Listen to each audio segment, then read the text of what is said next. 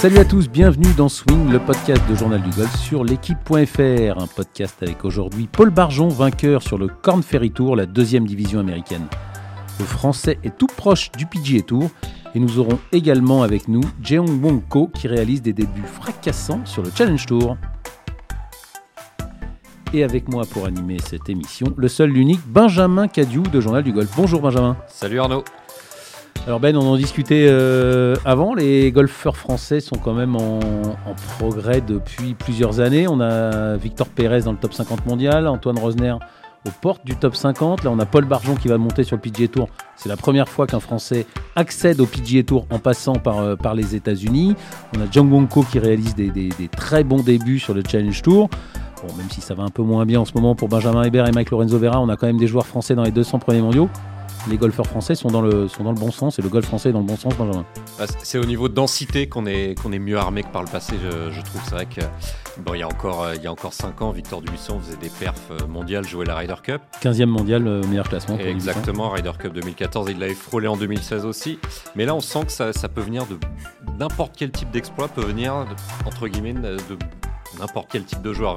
Ça, ça vient de n'importe où. Chaque, semaine ou presque, on a des nouvelles surprises, des nouvelles pépites qui sortent.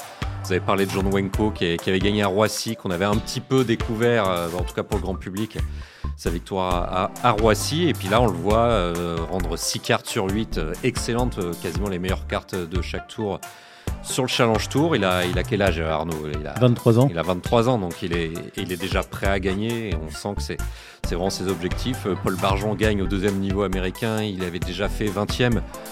Au, à l'Open du Canada, il y, a, il y, a, une paire de saisons, donc c'est, c'est on sent que ça, ça, peut venir de partout. Voilà, vous avez une victoire au Wells Open avec Langasque, Joel Stalter qui gagne aussi, ça, ça vient de partout. Alors qu'avant, c'était peut-être plus des, des performances très localisées. Un Havre qui gagne le Scottish Open, euh, on parlait de Dubuisson ou Thomas Levé. Là, c'est c'est plus dense, je trouve, même s'il y a encore pas mal, évidemment, pas mal de boulot. On est encore loin. Oui, on est encore, encore loin de, de l'Afrique du Sud, de l'Australie et sans parler évidemment des États-Unis. Allez, euh, ben on va avoir tout de suite le vainqueur de ce week-end avec nous. Bonjour euh, Paul Barjon.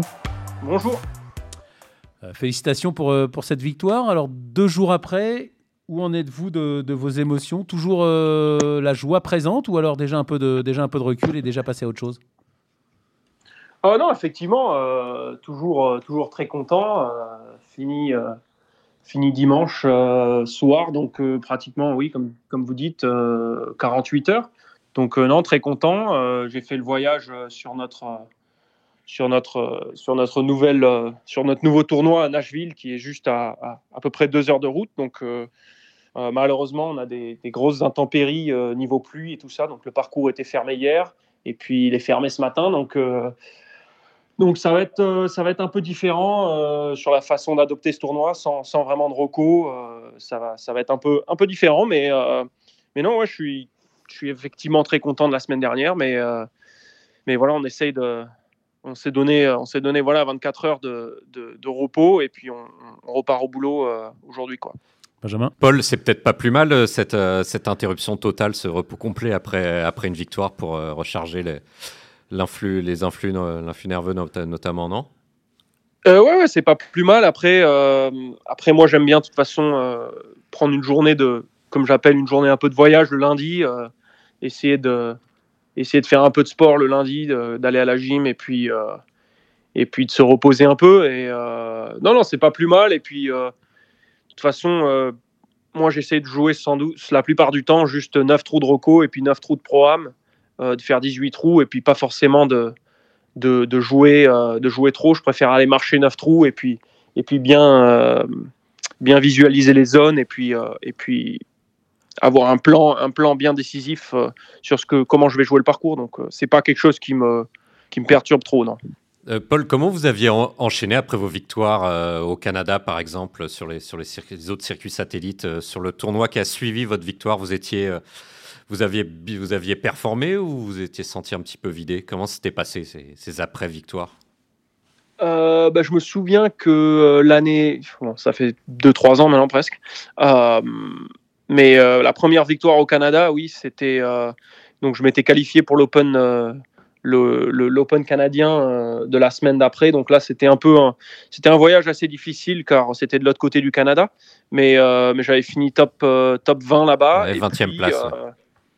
Et puis la semaine, l'autre victoire, j'avais fini top 10 la semaine d'après. Donc souvent des rebonds plutôt corrects. Donc, donc voilà hors de question de, de breaker cette semaine, euh, Paul, de, de, se reposer un peu sur, sur ses lauriers, de recharger ses, ses batteries? Euh, Non, non, non. Je me, je, me, je me, suis toujours dit que voilà, si on pouvait gagner une fois, euh, je pense qu'on peut gagner deux fois d'affilée. Donc je me suis dit, tu vois, pendant, pendant qu'on est chaud, j'avais prévu en fait de, de, jouer cinq semaines d'affilée. Cette semaine, c'est la quatrième. Donc la Knoxville, la semaine prochaine, ce sera la cinquième. Et euh, je pensais prendre une, une, semaine de break euh, après, euh, après Knoxville, qui est. mais bon, c'est même pas sûr. Je suis, je suis, encore, je me suis, je me suis inscrit pour tous les tournois et puis on verra bien si on commence à, chauffer et, faire des top 10 ou mieux, je vais continuer à jouer et puis engranger les points et puis on verra pour la semaine de break plus tard. On va revenir sur, cette victoire et notamment vous l'avez remportée en, en playoff avec un, coup de fer de 190 mètres pour la mettre à 3 mètres. Racontez-nous un peu les sensations de, ce coup apparemment, qui est un coup de golf fabuleux pour, pour gagner votre premier tournoi sur le Corn Ferry. Racontez-nous un peu comment vous l'avez visualisé, comment vous l'avez joué et comment vous êtes senti euh, après, euh, Paul. Bah euh, oui, effectivement, super coup. J'ai vraiment eu un, jeu de fer qui était assez fantastique les deux dernières semaines. La semaine dernière au Texas, j'avais eu 85% de green en régulation et et vraiment, je mettais, je mettais vraiment des bons coups de fer. J'ai failli. Euh, j'ai mis quelques coups de fer euh, pendant les, les, les quatre jours à Huntsville qui vraiment je les ai mis donnés. Donc, je me sentais bien. je me sentais vraiment bien avec les fers. donc, ça, c'est vrai que j'étais j'étais un peu dans, une, dans une zone de confiance assez élevée. Et, mais oui, j'étais un peu entre deux clubs. Et puis, je me connais, je me connais physiquement. Je sais que, que quand je me qu'en fait, quand je me concentre et que j'essaye de taper un coup qui est un peu plus agressif qu'un club de plus et de la, de un peu de la, de la fignoler, c'est toujours un peu plus précis en, en faisant un plein coup. Donc, euh, c'est ce qu'on avait décidé avec mon caddie, c'est d'être assez agressif, de prendre un fer 6 au lieu d'un fer 5. Euh, car, euh, car évidemment, la distance était parfaite pour un fer 6. Donc, donc c'est ce qu'on a fait. Et puis, et puis ouais, d'avoir un pote, d'avoir un pote de 3-4 mètres pour, euh, pour la victoire et euh, ça c'était fantastique. Donc euh, c'est vrai que la marche la marche du, coup de fer jusqu'au green était était agréable sachant que j'avais voilà un peu le le dessus mentalement contre l'autre joueur en, ayant un peu un avantage en arrivant sur le green. Après rien n'était fait. Il aurait pu il aurait pu rentrer son chip. Évidemment c'est le golf on sait jamais mais mais c'est vrai que j'étais dans une position favorable. Benjamin Non, faire 6, 190 mètres, ça nous fait. on a tous la bouche ouverte, euh, Paul, même si pour vous, c'est le, c'est le quotidien. mais... Euh. Euh, Paul, Paul et, racontez-nous alors ce, ce putt de 3-4 mètres qui, qui, rentre pour cette première victoire. Racontez-nous le, comment vous l'avez vécu et ce qui s'est passé juste, juste après, quand il est rentré, quand il est tombé. Ben oui, en, en plus j'ai toujours, ça fait ça fait deux ans que voilà, j'ai eu j'ai eu des opportunités euh, qui se sont présentés pour euh, que ça soit de mettre des potes sur le 18 ou bien euh, finir un peu en beauté. J'avais jamais vraiment réussi à finir super bien. Je me souviens que dans l'Oregon, à Portland, j'avais fait chip pot de devant le green pour me qualifier pour l'US Open. Donc ça, c'était c'était évidemment une super mémoire, mais j'avais jamais vraiment mis de pote, voilà, pour dire c'est le pote pour la gagne et tu le mets. ça arrive assez fréquemment qu'on puisse mettre voilà un pote d'un mètre 20 pour gagner. Là, c'est pas vraiment la même chose. C'était bon, tu peux mettre ce pote ou alors tu finis donné et puis tu attends que l'autre joueur euh, loupe son pote, mais c'est pas vraiment euh, c'est pas vraiment l'esprit euh, dans lequel dans lequel j'étais. Je me suis dit bon, tu fais un bon pote avec une bonne vitesse. Si elle rentre comme ça, c'est fini, on n'en parle plus. Et donc oui, de voir ce pote qui rentre, c'était c'était magnifique. je me je me souviens, je, vraiment, c'était, voilà, euh, j'ai bien lu la pente, ceci, cela, et puis euh, euh, de, lever la tête quand la balle arrive vers le trou et puis de la, voir rentrer, c'était super. Comment on fait, Paul, pour pas lever la tête trop tôt sur un peu de sous pression comme ça, pour pas vouloir la voir partir et tout gâcher? Bah, c'est un peu, ça revient un peu à la semaine dernière où donc voilà, j'avais déjà, j'avais changé, j'ai changé de putter la semaine dernière au Texas quand je jouais le tournoi à la maison. Et, et c'est vrai que dans l'ensemble, j'avais un putting qui était très solide. Le dernier tour, c'était un peu plus moyen niveau putting et je me suis, je me suis aperçu une ou deux fois que voilà, quand on se rapprochait un peu de la fin, j'avais tendance à un peu lever la tête, regarder où la balle allait. Et, et puis ça revient sur tous les golfeurs. On est, on est, on est quand même focalisé sur, sur le résultat.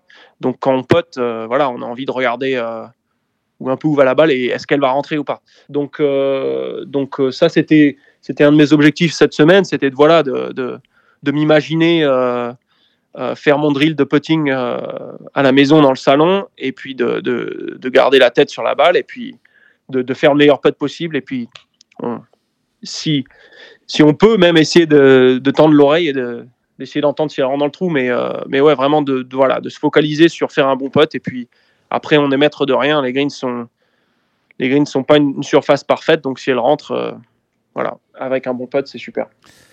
Paul, le, le PGA Tour, c'est fait maintenant? Euh, Ouais, plus ou moins.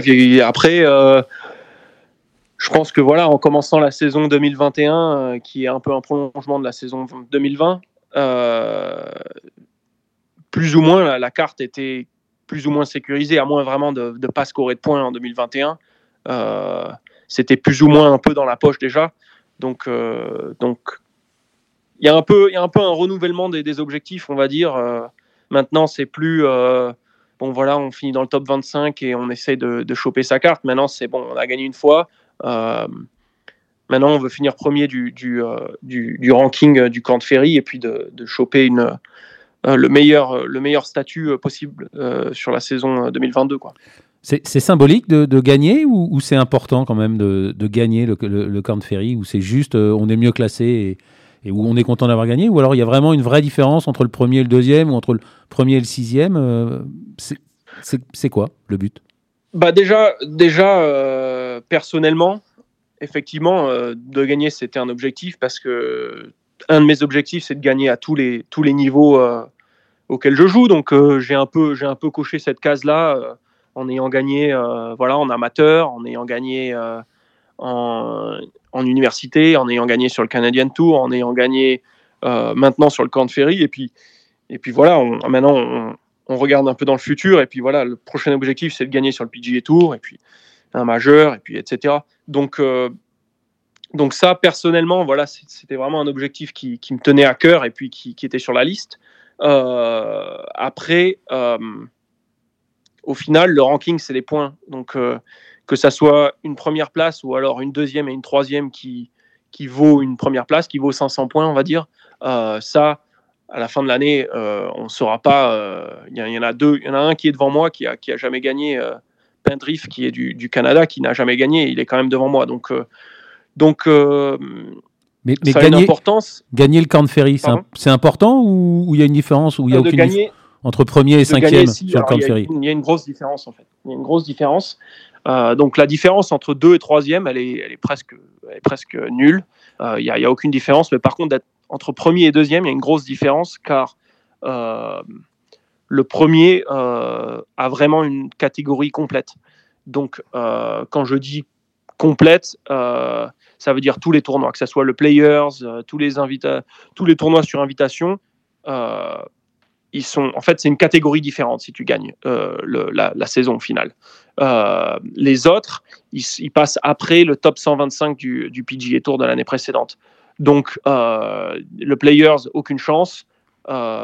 donc, ça, quand même, ça, ça, donne un bel avantage peut peut-être trouver des, partenaires, ça c'est plutôt le rayon de l'agent, mais peut-être euh, au niveau CV, euh, CV golfique et CV euh, pour l'agent pour le, trouver des partenaires, c'est peut-être aussi pas, mal de, de, gagner le camp de ferry. C'est encore plus. Ouais, c'est exactement, c'est exactement, c'est un peu la même la même chose que de gagner le, le, Canadian Tour. C'est ça te ça m'a donné un droit de jeu absolument complet ici sur le sur le Corn Ferry, alors que finir deuxième, ça te donne un droit de jeu, mais t'es pas y a rien, rien n'est vraiment assuré. Donc, euh, donc ouais, c'est, maintenant, c'est, le nouvel objectif.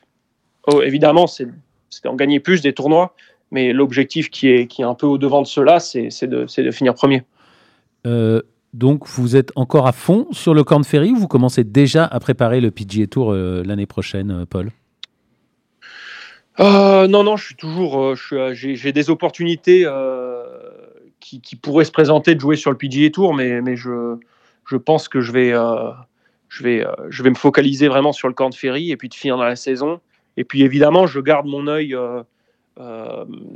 sur, sur les premiers tournois du PGA pour essayer de vraiment de me conditionner en me disant bon, euh, évidemment, comme on en parlait de, des, semaines de break et tout ça, euh, il faut arriver frais euh, sur le PGA Tour aussi. Donc, donc ça, ça va, ça va un peu jouer sur la fin, sur la fin de la saison du camp de Ferry avec les tournois, les tournois de playoff qui, qui peut-être, alors peut-être je jouerai pas le dernier et je prendrai une semaine de repos parce que le premier PGA Tour il enchaîne directement après. Donc, donc il va y avoir un peu de, un peu de planning et il va falloir jouer euh, intelligent euh, sur la fin de la saison. Mais, euh, mais pour le moment, non, on va se, on va se focaliser sur le Grand Ferry.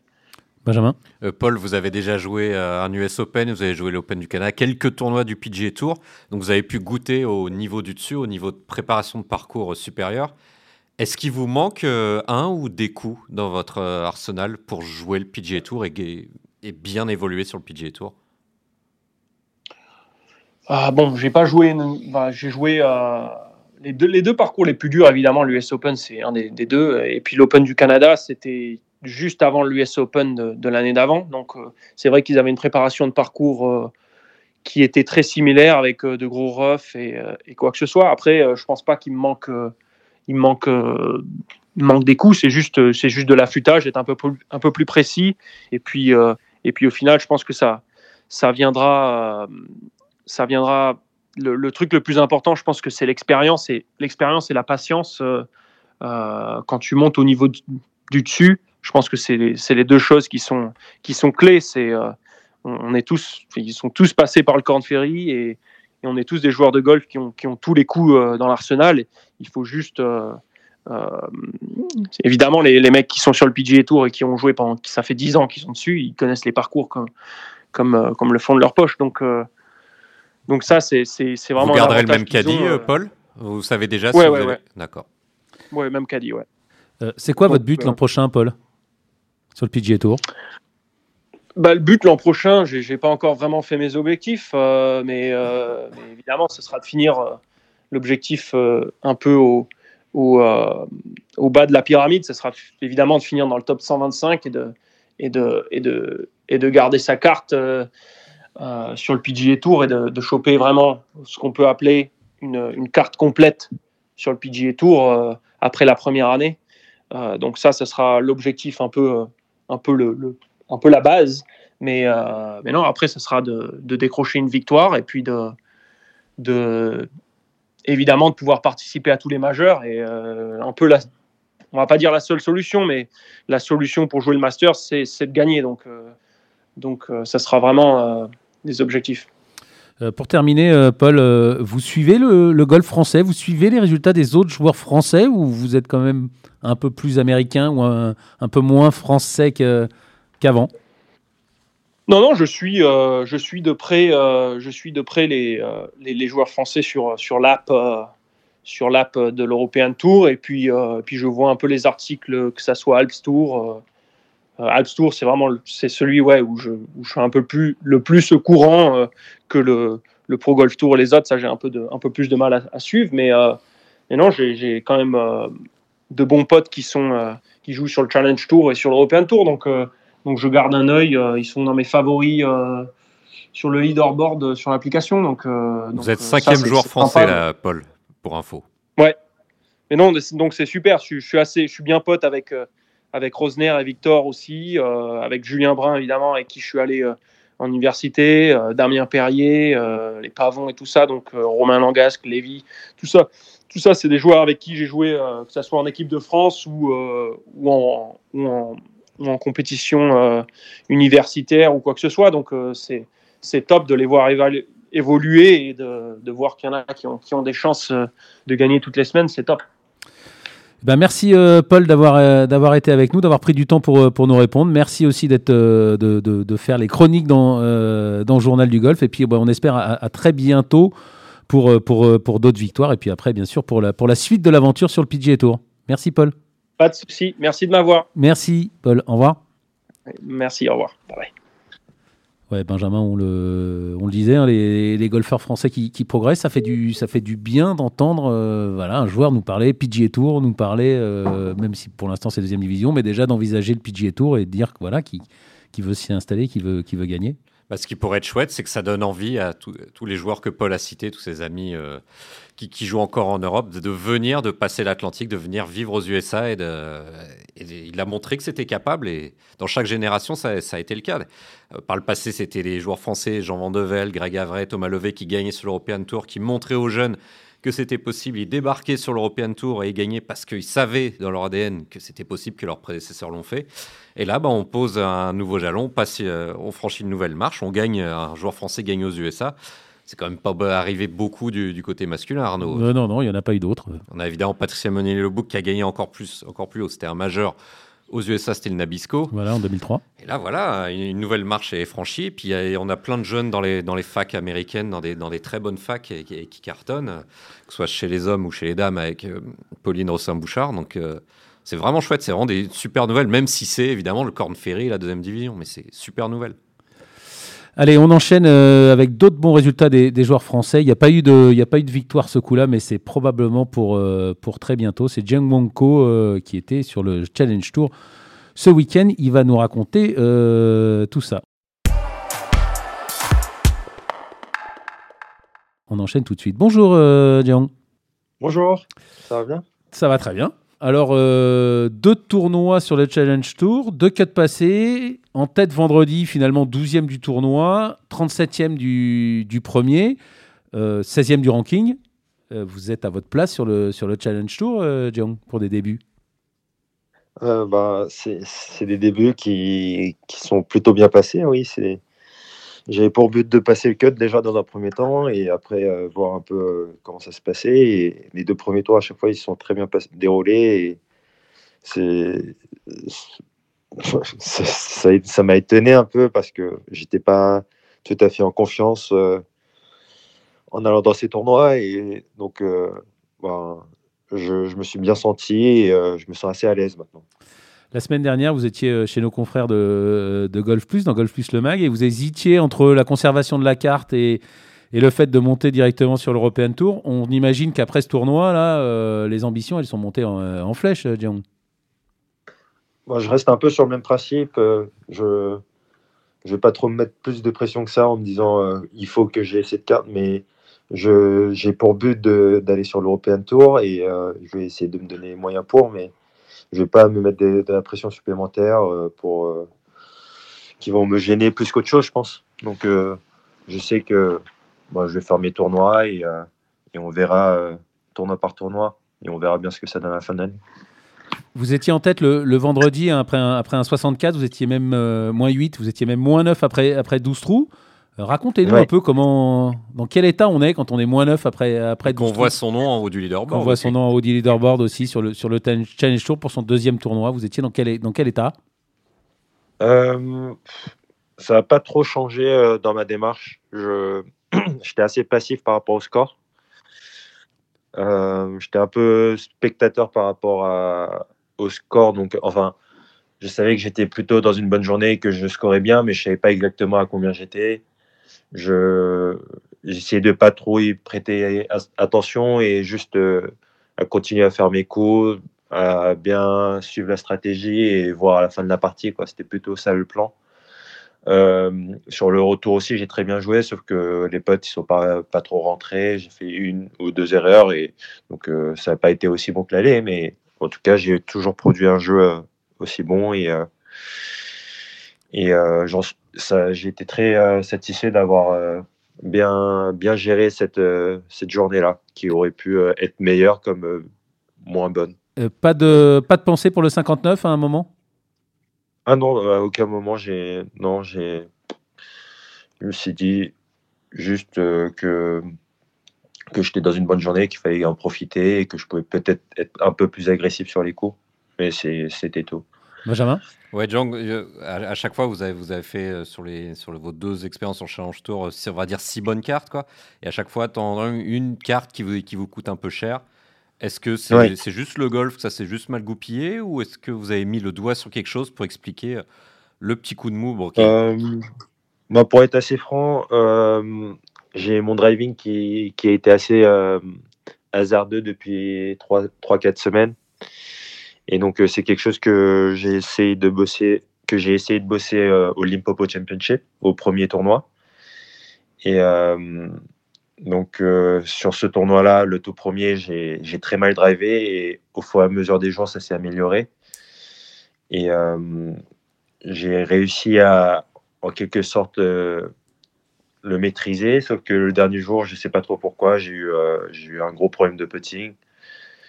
Je me suis dit que c'était un jour qui était sans et que voilà, fallait laisser passer et pas trop y penser parce que je sais, je sais très bien que je peux être très bien en ce moment.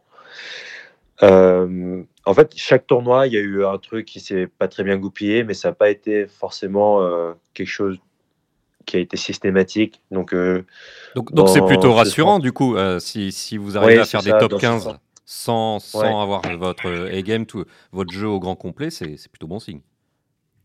Ouais, bah, quand j'en parle un peu avec mon entourage, c'est que bah, dans, dans mon avenir en tant que golfeur, j'aurai pas vraiment énormément de jours où euh, tout ira parfaitement. Donc, euh, il faut savoir gérer un peu sa partie, même s'il y a un compartiment qui n'est pas au top.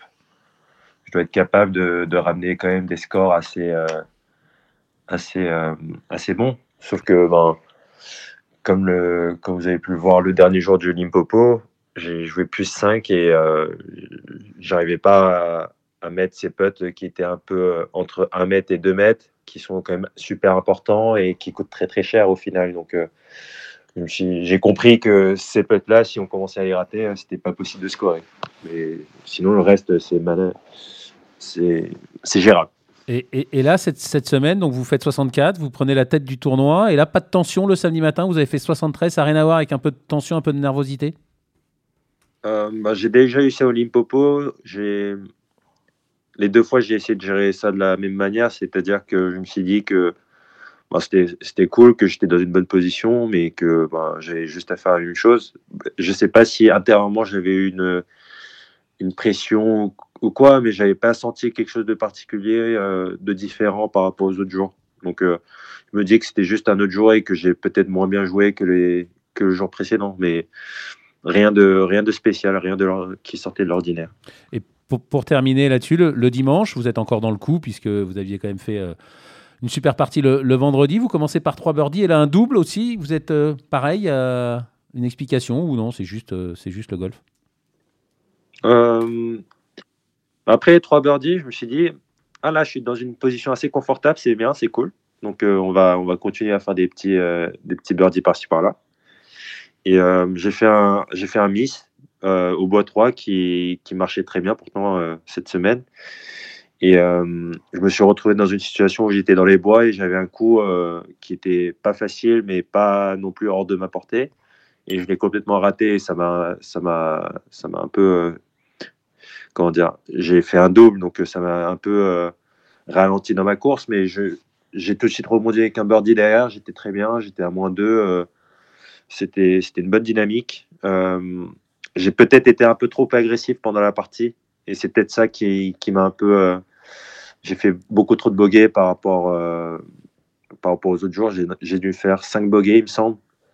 Ce qui me paraît quand même énorme pour, euh, pour un parcours qui était assez accessible sans vent ce jour-là. C'est comme ça que j'ai reflété sur ce tour. Oui. Ouais, de façon plus générale, Jean, maintenant que vous avez joué quelques tournois, parce que vous avez fait aussi l'Open de France, quelques invitations par le passé. Vous aviez passé le cut d'ailleurs. Ouais. Sur le Challenge Tour, vous vous sentez comment? Est-ce que vous vous sentez à l'aise parmi tous ces grands Sudaf ou ces grands Suédois, tout ça, des, des gens, bah, souvent même euh, par le fait plus âgés, plus expérimentés.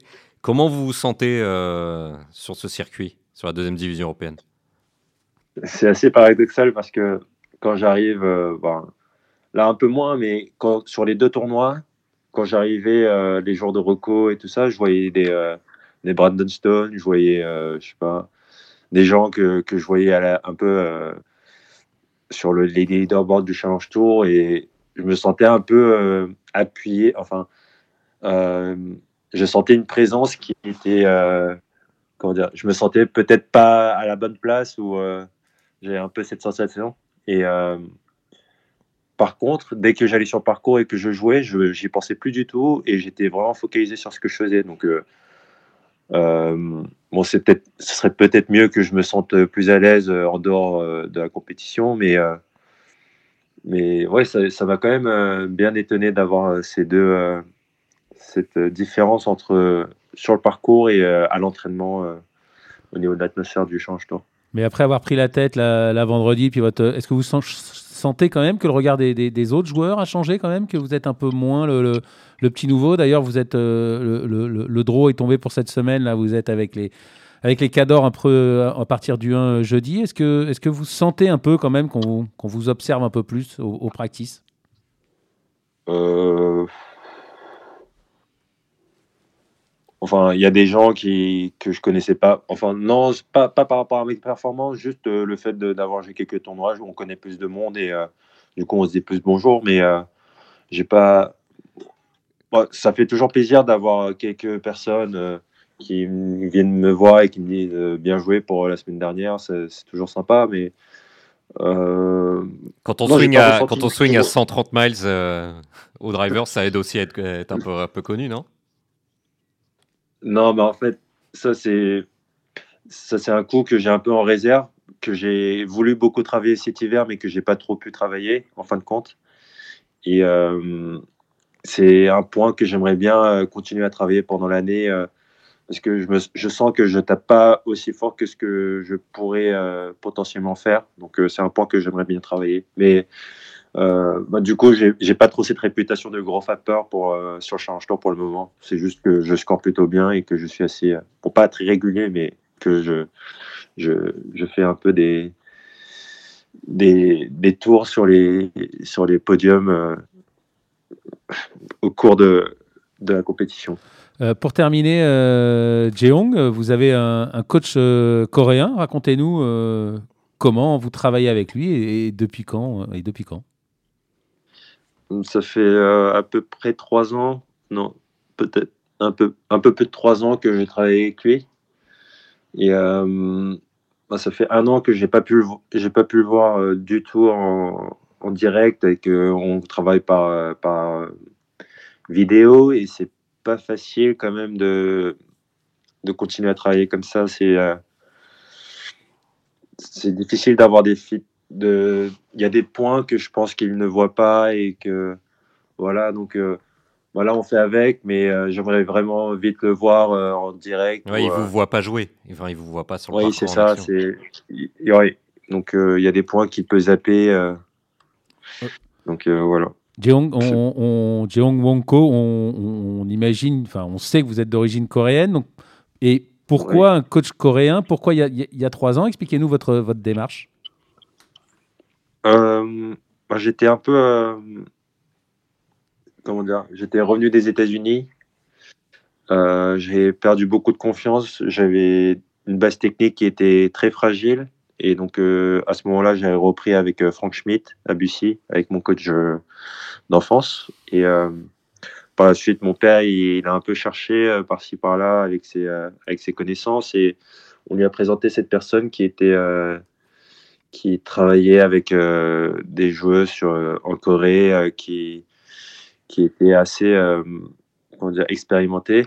Et, et donc, mon père, il m'a dit pourquoi pas, pourquoi tu n'irais pas aux États-Unis avec lui l'hiver pour, pour t'entraîner et, et, travailler avec un, bon, un coach très reconnu en Corée. Donc, je me suis dit bah, pourquoi pas. Et, et il avait des bases très solides et ça m'a ça m'a tout de suite plu et du coup j'ai continué. À la base je voulais pas continuer avec lui j'étais juste pour l'hiver et en fin de compte j'ai bien aimé j'ai continué avec lui. Euh, donc c'est un coach coréen mais qui vit aux États-Unis et avec lui vous travaillez en, en anglais euh, vous, vous non non il, il, est il est en Corée mais l'hiver il se déplace aux États-Unis parce qu'en Corée il fait beaucoup trop froid et il prend quelques Coréens avec lui. D'accord. Et vous parlez euh, anglais avec lui? Euh, je parle anglais ou coréen un peu. Euh, je j'alterne un peu parce que en coréen il y a des moments où on peut, je peux, j'arrive pas à exprimer tout ce que je veux et euh, en anglais j'ai plus de liberté à faire. Bon, mais rassurez-nous, hein, vous allez continuer à défendre les couleurs du drapeau français. J'espère bien. Ok, en tout cas, merci beaucoup, euh, Jeong, d'avoir été avec nous. Et puis, bah, continuez comme ça, continuez à passer les cuts et continuez à, à, à nous, faire, à nous faire vibrer pendant les, pendant les tournois sur le Challenge Tour. Et puis, à, à bientôt pour, pour d'autres excellents euh, résultats. Ben, merci de m'avoir appelé, euh, c'était un plaisir. Et euh, ben, merci euh, de m'avoir souhaité bonne chance et euh, bonne soirée à vous. Ok, merci, Jeong. À bientôt. Allez, bon tournoi, Merci, bon tournoi bientôt. cette semaine. Au revoir. Merci, au revoir. Euh, Benjamin, normalement, dans notre métier, on parle, on parle pas tellement de, de nous, mais bon, vous, quand même, vous avez une particularité. Vous avez joué avec ce, avec ce Jeong Wonko. Oui, non, on, a, on a joué une ou deux parties ensemble euh, sur des, sur des grands prix et dans des divisions et c'était ultra bluffant. J'avais rencontré, c'était en 2013, je crois. Il avait, il avait 12 ans, il devait avoir euh, une douzaine d'années. Ouais, il était bon, beaucoup moins costaud que maintenant. Et déjà, il avait une maturité golfique, mais c'était impressionnant. Je- Il m'avait tapé des, vous savez, des coups de fer tenus. Bon, on est en radio, mais bon, si vous savez ce que c'est des coups de fer tenus, on voit. à l'époque, en 2013, on voyait pas des enfants, enfin des jeunes ados, taper des coups de fer dans le vent en, en 3-2, comme on dit, du, du côté de chez Franck Lorenzo Vera. Ou de Mais- Benoît Villemar. Voilà, exactement. Donc il y avait une énorme maturité golfique. Il, ne- il- il alternait des, les trajectoires, balle haute, balle basse, des draws, des fades. Et c'était, ça restait un petit bonhomme. Il était accompagné par son, son papa et sa maman sur, sur le parcours. Il se prenait des, des bonnes brassées de temps en temps quand il, quand il s'agaçait ou que, qu'il trouvait un peu la, la forêt un peu trop souvent. Mais déjà, c'était ultra bluffant. Déjà, il y a, il y a, il y a 7-8 ans, une, une maturité que- et qu'on retrouve maintenant. Et puis, euh, en dehors de ça, c'est vraiment un jeune homme hyper sympathique, Ouais, hyper bah, il a spontané l'air, ouais, il a l'air. Il a l'air, on le découvre, mais. qui, comme on l'a dit très brièvement, on avait fait un sujet à l'automne à, à l'Open de Roissy, qui swing très très vite, donc avec un potentiel physique énorme. Il swing, il, est capable de swinger à près de 130 miles euh, par heure. On a parlé plus tôt dans l'émission. Là, c'est carrément le haut du, panier euh, PGA Tour, European Tour en termes de vitesse de swing et de balle. Donc, euh, c'est un joueur vraiment à suivre, vraiment, vraiment. Ok, allez, on enchaîne euh, tout de suite euh, sur cette émission et euh, on va parler euh, toujours de golf, mais de façon un peu différente.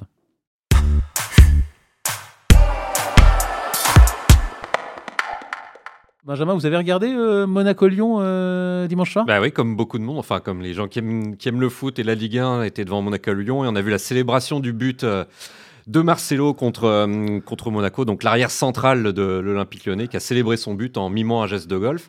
La photo a été reprise sur l'équipe.fr et puis même un petit peu partout sur les réseaux sociaux et puis les, le- les bruits ont fait qu'on s'est rendu compte que Marcelo était vraiment golfeur et apparemment Arnaud, un vrai passionné de golf, voire un très bon golfeur. Voilà, bah, on aurait voulu l'avoir euh, à ce micro pour en parler. Malheureusement, il a pris un rouge en fin de match. Donc, euh, le service de presse de l'OL, qu'on remercie d'ailleurs, dit que c'était un peu compliqué cette semaine. On le comprend. Il a un peu d'autres chats à fouetter que venir parler golf euh, sur l'équipe.fr et, sur, le, sur Swing, le podcast de, de Journal du Golf. Mais on n'a pas Marcello, mais on a son coach quand même qui est avec, nous, Guillaume Assayag, enseignant de golf à Lyon. Bonjour Guillaume. Bonjour, et merci de m'inviter, hein, c'est gentil, je vais parler un, un peu en son nom. Mais C'est c'est gentil, on l'a- on l'aura de toute façon. On nous l'a promis à Lyon, Oui. donc on l'aura un de ces jours dans le journal du golf et, et sur le podcast de, de l'équipe.fr. Vous êtes également euh, coach de, de Jérémy Gandon, hein, Ouais, exactement. copain j'ai- Paul et Barjon, son- que vous entraînez. Ouais, et son, son frère aussi qui joue sur l'Alps Tour. Sébastien. Donc, euh, Sébastien, ouais, qui joue sur l'Alps Tour, et voilà, donc c'est c'est une chance pour moi, et franchement, c'est très belle, très belle expérience déjà de, de pouvoir les aider dans, dans leur euh, progression. Bon, on y, on y reviendra sur, sur Jérémy, euh, mais là, on va parler de, de Marcello d'abord. Vous étiez Oui. au, au courant qu'il allait faire cette célébration? Ouais, il a un peu fait pour moi. Ça fait plus de dix jours que, que j'arrête pas de le tanner. On l'a, répété à l'entraînement. euh. Voilà, je lui ai dit que ce serait quand même sympa de, de faire un petit clin d'œil, euh, comme c'est sa passion, euh, sa une deuxième passion avec le football, euh, de faire une, euh, une petite célébration golf. On se disait que ça allait, ça allait plaire. D'accord. Donc vous, vous étiez devant le match Ah, exactement, oui, bien sûr. D'accord. Donc vous, vous étiez le seul qui n'était pas surpris. Ah non, nous, on n'était pas. Enfin, on, moi, je- ça fait chaque match que je m'attendais à. que j'espérais qu'il marque un but, euh, juste pour, euh, justement pour cette célébration. Et voilà. Et, Alors, en tant que lyonnais, vous étiez doublement content, je pense. Ah bah ouais, là, c'était ah bah, c'était magnifique.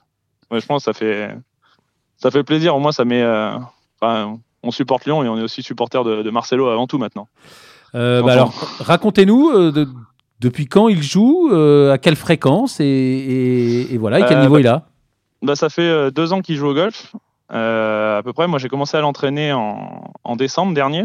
Il a eu mes coordonnées par deux, deux, deux, deux membres, enfin un membre du golf de Villette et un autre qui, bah, des, des jeunes qui jouent au golf dans la région Rhône-Alpes, qui sont devenus ses amis. Et que j'entraînais déjà, des, bons joueurs qui sont aussi un peu de YouTube, des YouTubeurs aussi. Donc voilà, ils se sont rencontrés un peu grâce à un peu Internet. Ils sont devenus amis avec Marcelo et ils ont donné mon nom. Et puis voilà, depuis décembre, j'ai commencé à l'entraîner. Et la progression a été. je pense qu'il est assez content du, travail qu'on fait. Après, voilà, c'est un joueur de haut niveau, c'est quelqu'un qui est, vraiment passionné, qui avait, qui je pense, ça a, ça a bien matché avec moi au niveau de la manière de travailler. Donc, c'était euh, déjà qu'il a, il a besoin de, de, de, beaucoup de précision dans ce qu'il fait. Donc, c'est pour ça qu'on utilise pas mal de technologies, que ce soit les Trackman, euh, le Gears, les plaques de force, enfin tout ce qui est nouvelle technologie d'enseignement du, du golf. Et comme c'est quelqu'un, enfin un sportif de haut niveau, bah, ça lui parle euh, tout de suite et il comprend très vite les, choses. Benjamin Guillaume, on a, on a, entendu dire qu'il était à un chiffre, voire même, euh, voire même proche de zéro. Est-ce que c'est une légende Non, non, il est, non, il n'est pas à zéro d'index, il n'est pas proche de zéro. Pour l'instant, il, il, progresse. Il n'a pas le temps de faire de compétition. Euh, il est euh, comme les, tous les jeunes golfeurs capables de faire des birdies, enfin, qui progressent très vite et qui ont beaucoup de talent.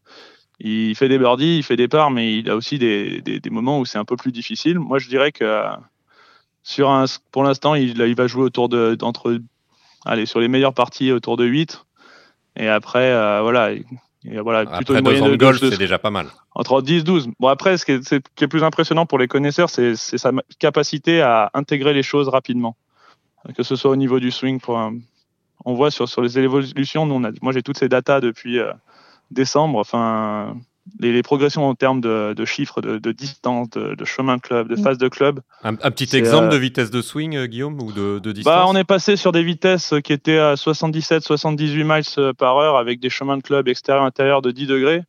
Et là, aujourd'hui, on est sur, du, sur un 7, je parle. Hein. Ah on va dire qu'on est à 80, entre 90 et 92 avec des chemins de club à plus 2 à droite. C'est ce, que fait Arnaud avec un driver. Euh. Merci. Voilà, et après sur, le, sur les max de drive, on est passé de, euh, voilà, depuis décembre euh, autour de 95 avec des max à 110 à peu près. Redites-nous Redites un peu, Benjamin, par, rapport au, par rapport au pro. Par rapport 110, c'est la moyenne base du, du, du, Tour européen, du PGA Tour. C'est un pro de, euh, enfin bon, évidemment, c'est toujours euh, délicat de comparer, mais euh, swinger à 110, c'est la, la, moyenne basse des joueurs pro voilà.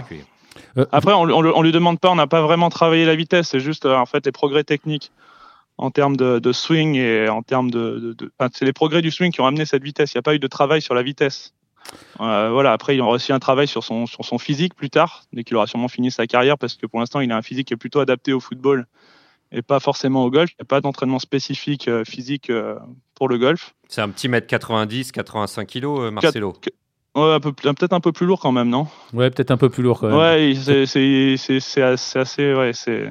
Et le plus impressionnant, c'est la taille de ses jambes. Mais Benjamin, il a peur de personne sur un terrain de foot, de toute façon. forcément, ça, ça lui fait pas peur, Marcello.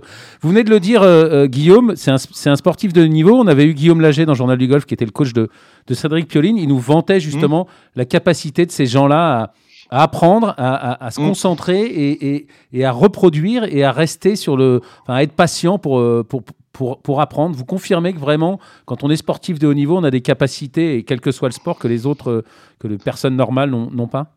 Euh, je pense que c'est pas qu'une après bien sûr qu'on a des capacités hors normes mais c'est aussi une capacité d'écoute de, compréhension euh, et d'accepter la, la, temporalité le fait que les choses n'arrivent pas instantanément c'est ça la grande différence avec tous les amateurs c'est que vraiment le, côté euh, d'abord j'apprends, ensuite j'exécute, que rien n'est instantané.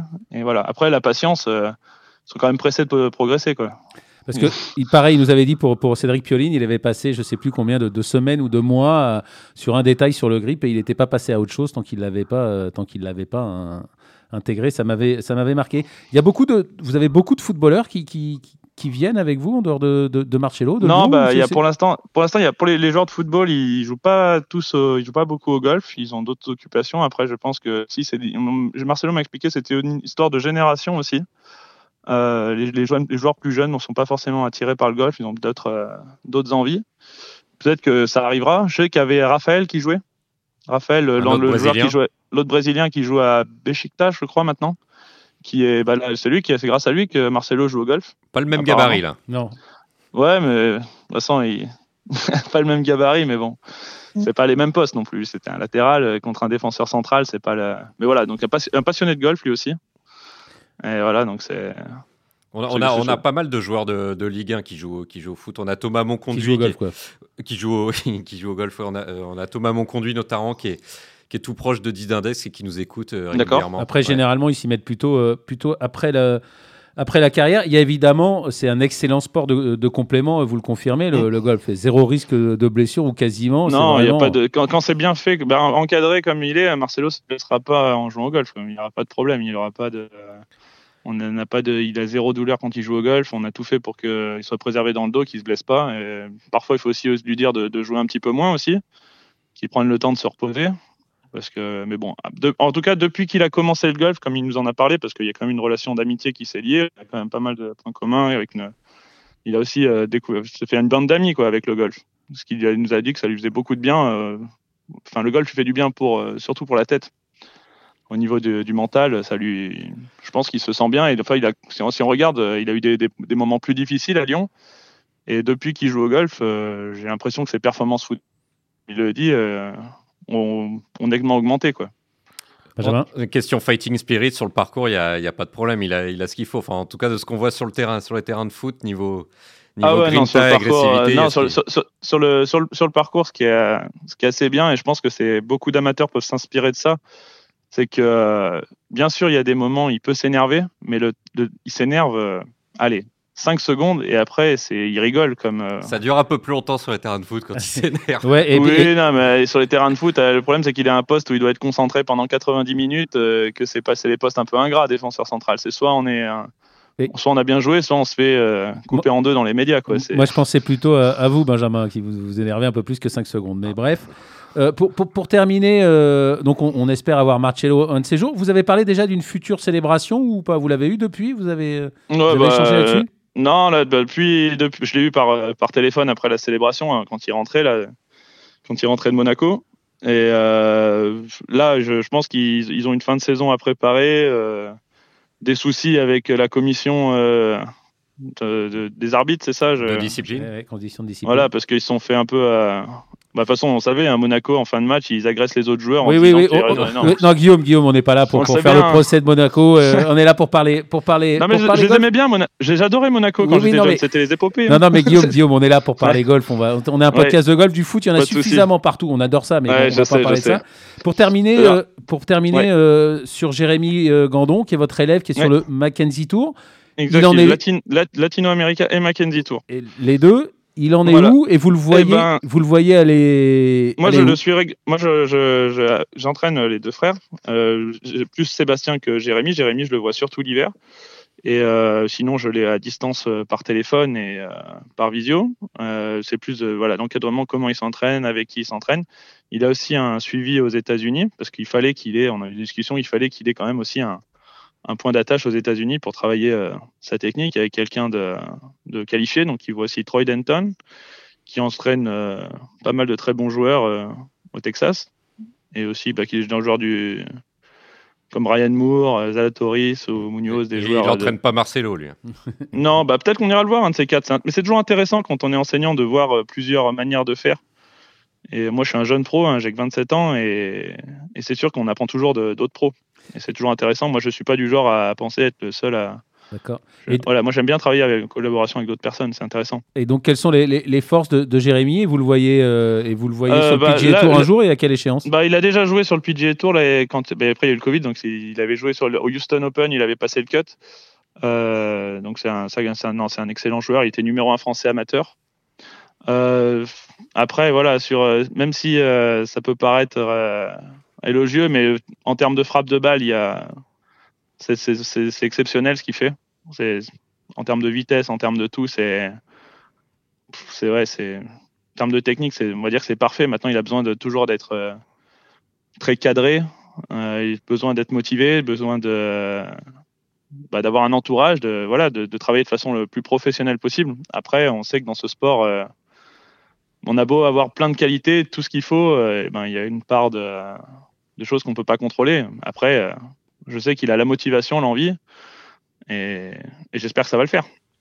Je crois que là, il a encore, il y a, il y a, deux semaines, il a gagné sur un, sur, un, sur le All Pro Tour, donc c'est des mini tours en ce moment, comme le, le, le Latino joue pas et, ni le Neil Mackenzie. ni le Mackenzie joue pas, donc les deux jouent pas, donc ils jouent des mini tours, donc ça se passe bien, ils passent tout le temps les cuts. Là, il en a gagné un, il s'est, enfin, je crois un billet de 25 000 dollars, donc il était content.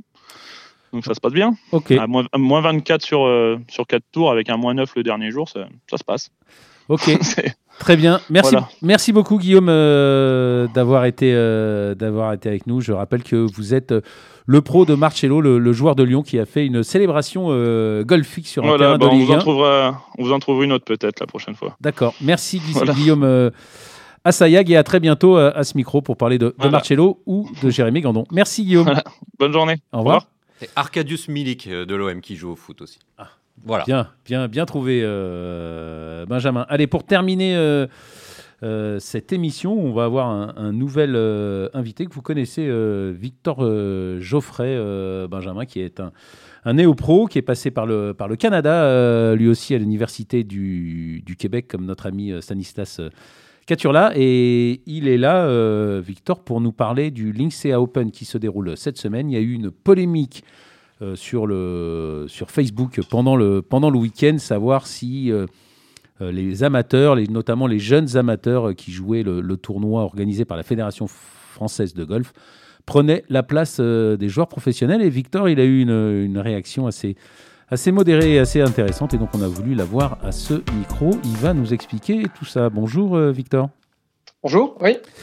Alors Victor, je viens, de, je viens de le dire, il y a eu polémique sur Facebook à propos de, du Linksea Open. Quel est votre... euh, vous êtes intervenu de façon intelligente et, et- et modérée. Quel est votre point de vue là-dessus sur le fait qu'il y a peut-être trop d'amateurs par rapport aux pros dans le champ de ce tournoi organisé par la fédération, alors que évidemment les pros euh, ont du mal en ces temps, troublés et, difficiles. Ouais, bah alors tout d'abord, déjà, je voudrais commencer par euh, remercier la, Fédération française de golf et, Alain Delon, euh, donc, qui est le patron de l'IXEA, pour organiser ce tournoi. Parce que c'est vrai que suite à l'annulation de l'Open de France, c'est- très généreux. et C'est- Antoine, c'est Antoine Delon. hein. Alain, Alain c'est l'acteur. Antoine, ouais, Antoine Delon, pardon. Excusez-moi. Pas de souci. Euh, donc euh, c'est- ça, c'était une super initiative. Euh, faut quand même le, le faire remarquer. Euh, après, c'est sûr que le, le règlement initial, déjà, il prévoyait 99 joueurs, donc euh, un champ assez réduit, euh, avec 60 pros, 31 amateurs et 8 invitations. Donc euh, ce règlement-là, euh, avec 60 pros, donc 42 hommes et 18 femmes, euh, il laissait déjà pas mal de, de joueurs professionnels français euh, sur la liste d'attente, mais je pense que personne n'avait de souci avec ce règlement. Et c'est vrai que quand on a vu que sur les 18 places qui étaient réservées aux, aux joueuses professionnelles femmes, euh, il y en a que 7 qui se sont inscrites. Les 11 places, au lieu d'être distribuées aux pro hommes, ce qui, on juge, aurait dû, normalement dû être le cas, elles ont été redistribuées aux amateurs. Euh, et le champ a été aussi augmenté de, de 99 à 120 places, donc 21 places supplémentaires, aussi toutes données aux amateurs. Et les 8 invitations, je crois qu'il y en a 6 qui ont été données à des professionnels, euh, les 6 premiers sur liste d'attente, et euh, 6 à des amateurs et 2 à les, aux deux premiers professionnels sur liste d'attente. D'accord. Et donc concrètement, vous, vous ne pouvez pas jouer, vous ne pouvez pas jouer ce, ce tournoi? Non, là actuellement, je dois être 18e sur liste d'attente, je crois. D'accord. Donc aucune chance de, donc aucune chance de jouer, de jouer cette semaine. Alors, bah, ma dernière chance, en fait, je vais quand même me rendre sur place demain parce qu'il y a deux jeunes euh, joueuses euh, de ma ligue euh, qui participent. Donc, euh, je vais les accompagner pendant la reconnaissance. Et je vais quand même me présenter le premier jour du tournoi en, en espérant qu'il y ait un, un scratch de dernière minute, mais bon, c'est assez peu probable. D'accord. Et alors vous, vous, vous comprenez quand même le point de vue de la, de la fédération d'essayer de, de faire jouer ces, ces amateurs, ces jeunes amateurs, de les faire. euh, on parle de jeunes progresser de 13, 14, 15 ans, si je dis pas de bêtises, hein, Victor. Euh, oui, oui, alors c'est- pas la totalité. Le- la majorité, je pense qu'ils ont quand même euh, entre, euh, je vais pas regarder exactement le champ de joueurs, mais ça doit être entre 18 et, et 15 ans. Et je crois que Lionel Alexandre avait dit dans son poste qu'il y avait euh, sur les 69 amateurs, il y en avait 18 qui avaient moins de 15 ans. Euh, après, moi, le, le règlement initial, je le trouvais très bien parce qu'en en fait, il y avait euh, deux tiers de pros et un tiers d'amateurs. Et donc, euh, ça permettait de faire jouer euh, un amateur euh, dans une partie avec deux pros. C'était le cas notamment à l'Open d'Arcachon. Moi, j'avais joué avec un, un jeune amateur très prometteur qui s'appelle Arthur Carlier. Et j'avais trouvé ça intéressant parce que déjà, c'est un jeune très talentueux. Mais on peut voir qu'à son âge, il a 14 ans et il fait encore quelques petites erreurs stratégiques. Donc, moi, je lui avais donné quelques conseils à, à ce niveau-là. Donc ça, je trouvais bien. Mais là, c'est vrai que le tournoi avec le champ de la manière dont il est réparti actuellement, euh, vu qu'il y a plus d'amateurs que de pros, il va y avoir des parties 100% amateurs. Donc là, on peut se poser la question quel est l'intérêt de faire un tournoi mixte si on fait jouer les amateurs entre eux et les pros entre eux? Bon, donc les amateurs, oui, mais, mais pas trop. De toute façon, je crois que Pascal Grisot, le, le président de, la fédération, est venu aussi sur Facebook. Il y a eu un dialogue qui s'est engagé. De toute façon, le, le, dialogue est ouvert et puis on aura aussi l'occasion euh, d'en reparler, euh, d'en reparler ici, évidemment, sur la place des amateurs et, qui doit-on privilégier sur ces tournois? Effectivement, comme vous l'avez signalé, euh, en tout cas, Victor, c'est déjà très bien que la fédération ait pu rebondir aussi vite après l'annulation de l'Open de France qui devait se dérouler cette semaine et a trouvé un, tournoi pour le, pour le remplacer et pour faire, et pour faire vivre les professionnels, même si effectivement on aurait pu réserver peut-être plus de place aux professionnels et un peu moins, notamment aux jeunes amateurs. Allez, on aura l'occasion d'y revenir. En tout cas, merci euh, Victor euh, Geoffrey d'avoir été avec nous euh, et d'avoir répondu à notre, à notre invitation. Bah, bon tournoi cette semaine à vos, à vos, à vos protégés et puis bah, peut-être bon tournoi à vous si vous arrivez à rentrer dans le, dans le champ. Bonne chance. merci, je l'espère. Merci à vous. Bonne soirée, au revoir. Merci, merci Victor. L'éternel débat, Benjamin, pro, pro, amateur, amateur, pro. C'est encore le dernier sport où il reste des amateurs et des professionnels et où il est toujours délicat de placer le curseur entre qui privilégier, entre ceux qui doivent gagner leur vie et ceux qui doivent progresser pour éventuellement un jour atteindre le, plus haut niveau. Est-ce que, le, est-ce que le, débat prend pas aussi toute sa force parce que le tournoi est joué sur l'Albatros, le parcours de la Ryder Cup, qui est quand même évidemment l'un des parcours les plus compliqués de France, et des boules noires. Donc c'est sûr, quand on a euh, une quinzaine d'années, jouer des noirs, en plus, la, météo est quand même pas terrible cette semaine. Ça va souffler un petit peu du côté du Natio avec pas mal euh, de vent autour de, 50 km/h, un peu d'humidité. Ça va quand même être très compliqué pour eux. Alors, est-ce que, à voir avec des coachs ou des, préparateurs mentaux, est-ce que c'est une bonne expérience de prendre euh, éventuellement un 90 voire un 95 sur un parcours? Je pense qu'effectivement, le curseur était peut-être un petit peu haut pour, euh, pour ce tournoi-là, parce que c'est le national des boules noires. Bon, allez, de toute façon, euh, on aura évidemment l'occasion d'en reparler avec euh, les gens de la fédération et notamment Pascal Grisot ou Antoine Nelon, euh, donc capitaine des équipes de France et aussi généreux donateur de ce tournoi. Merci Benjamin Cadiou de m'avoir aidé à, préparer et animer cette émission et merci évidemment à Antoine Bourlon à la réalisation. On se retrouve la semaine prochaine. Salut à tous. Bye bye.